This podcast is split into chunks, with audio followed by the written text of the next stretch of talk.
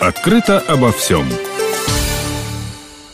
Сергей Леонидович, давайте немного поговорим о вас. Как получилось, что вы стали главным геологом национального оператора РАО? Сам я закончил в 1982 году Московский геологоразведочный институт. Сразу же после окончания института пришел в НИИ химической технологии. Это один из институтов Средьмаша. И в дальнейшем работал практически постоянно до, правда, перехода в подзем «Газпром», где я работал 10 лет, с радионуклидами. Сначала добывал уран, потом занимался захоронением радиоактивных отходов. Вот поэтому я набрался небольшого опыта захоронения радиоактивных отходов. И придя в АВГУП НОРАО, я принимаю участие в разработке проектов и предпроектной документации для хранилищ и могильников радиоактивных отходов.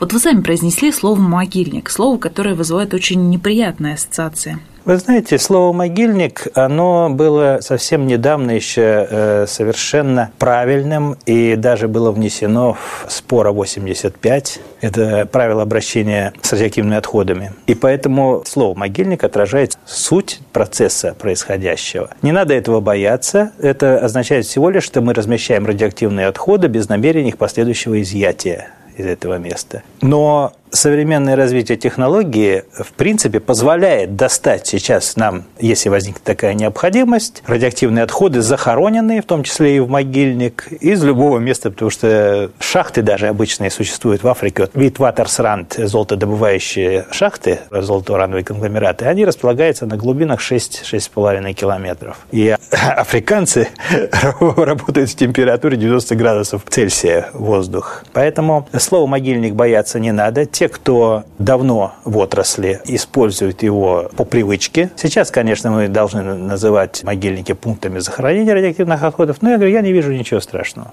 Вы сказали, что сейчас стало возможным, благодаря новым технологиям, изымать эти отходы. Для чего это нужно? Если вдруг что-то пойдет не так, у нас же будет система мониторинга действовать, в принципе, неограниченное количество времени, пока вот мы будем считать, ну, можно сказать, ограниченное до 300 лет, пока не распадутся все радионуклиды захороненные. Но, тем не менее, вот в течение 300 лет мы предполагаем наблюдать за тем, как развивается ситуация. Мало ли что. Поэтому мы предусматриваем возможность изъятия даже из могильника. И это будет в проекте прописано. Давайте подробнее остановимся на пункте захоронения РАО, который планируется построить в Ленинградской области. В чем его особенности?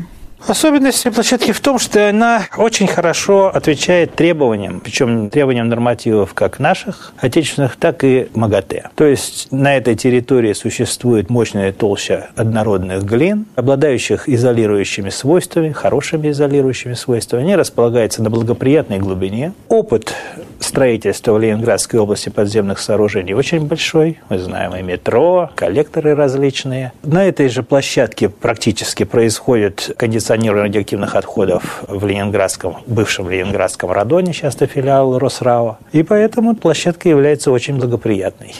Если брать зарубежный опыт строительства подобных объектов, то все жители населенных пунктов, которые расположены в непосредственной близости, имеют определенные преференции. Ну, например, они чаще проходят медицинский осмотр или у них есть доплаты определенные. В России есть такая практика? Безусловно, госкорпорация «Росатом» заботится о жителях и, несомненно, будут какие-то социальные преференции для жителей. Пока сейчас трудно сказать на данном этапе, что будет именно принято, потому что пока еще мы находимся на стадии декларации о намерениях, пока еще мы не приняли решение о размещении этого объекта. В дальнейшем при проектировании, конечно, когда мы поймем, что объект уже здесь будет, пройдут соответствующие совещания с городской администрацией, и будет выработан подход такой, который позволит жителям получить какие-то преференции от этого объекта, как и везде за рубежом. И обычно это либо снижение цены за электроэнергию, за газ. То есть послабления делаются именно на коммунальных платежах, вот так. Ну и, конечно, социальное и медицинское обслуживание населения